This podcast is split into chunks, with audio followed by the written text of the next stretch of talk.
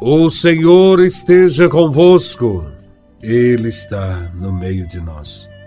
Proclamação do Evangelho de Nosso Senhor Jesus Cristo, segundo São João, capítulo 11, versículos de 45 a 56. Glória a Vós, Senhor. Naquele tempo, muitos dos judeus que tinham ido à casa de Maria e viram o que Jesus fizera, creram nele. Alguns, porém, foram ter com os fariseus e contaram o que Jesus tinha feito. Então, os sumos sacerdotes e os fariseus reuniram o conselho e disseram: O que faremos? Esse homem realiza muitos sinais. Se deixamos que ele continue assim, Todos vão acreditar nele, e virão os romanos, e destruirão o nosso lugar santo e a nossa nação. Um deles, chamado Caifás, sumo sacerdote, em função naquele ano, disse: Vós não entendeis nada. Não percebeis que é melhor um só morrer pelo povo do que perecer a nação inteira? Caifás não falou isso por si mesmo sendo sumo sacerdote em função naquele ano, profetizou que Jesus iria morrer pela nação, e não só pela nação, mas também para reunir os filhos de Deus dispersos.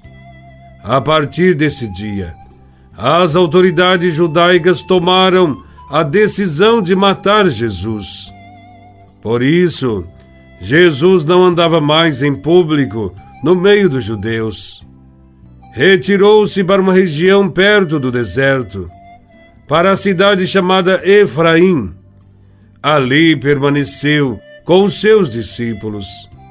A Páscoa dos judeus estava próxima. Muita gente do campo tinha subido a Jerusalém para se purificar antes da Páscoa. Procuravam Jesus e, ao reunirem-se no templo, comentavam entre si: O que vos parece? Será que ele não vem para a festa? Palavra da salvação.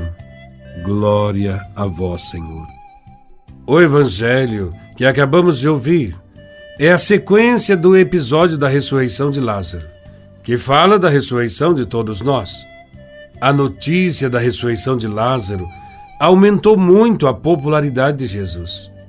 Por isso, os líderes religiosos convocam uma reunião do Sinédrio que é a autoridade máxima para decidir o que fazer.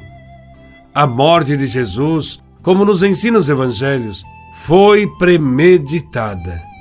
O motivo da condenação de Jesus foi a inveja por parte dos representantes da religião de Israel.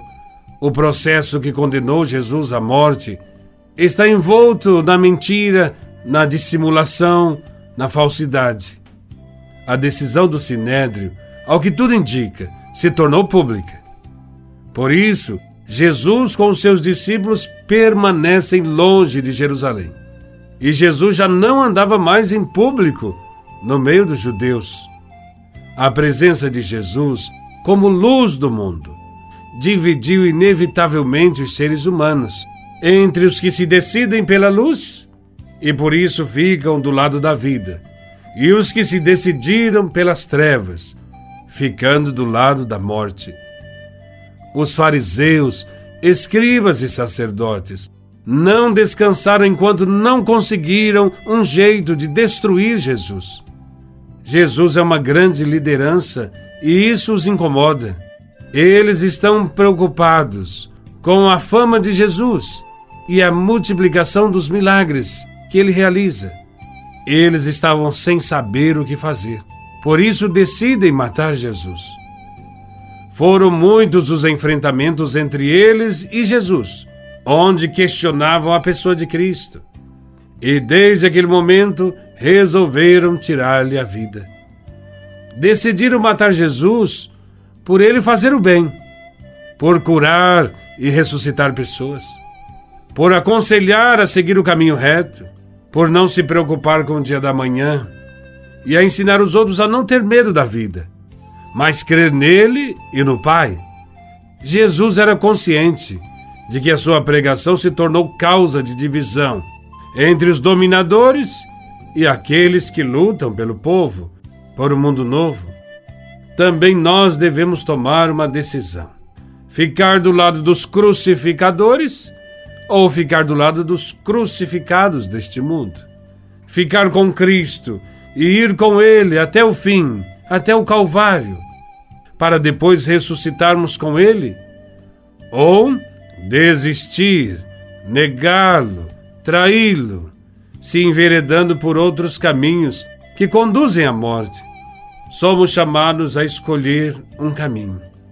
Escolha o caminho da vida o caminho de Jesus, que foi obediente a Deus e não aos homens.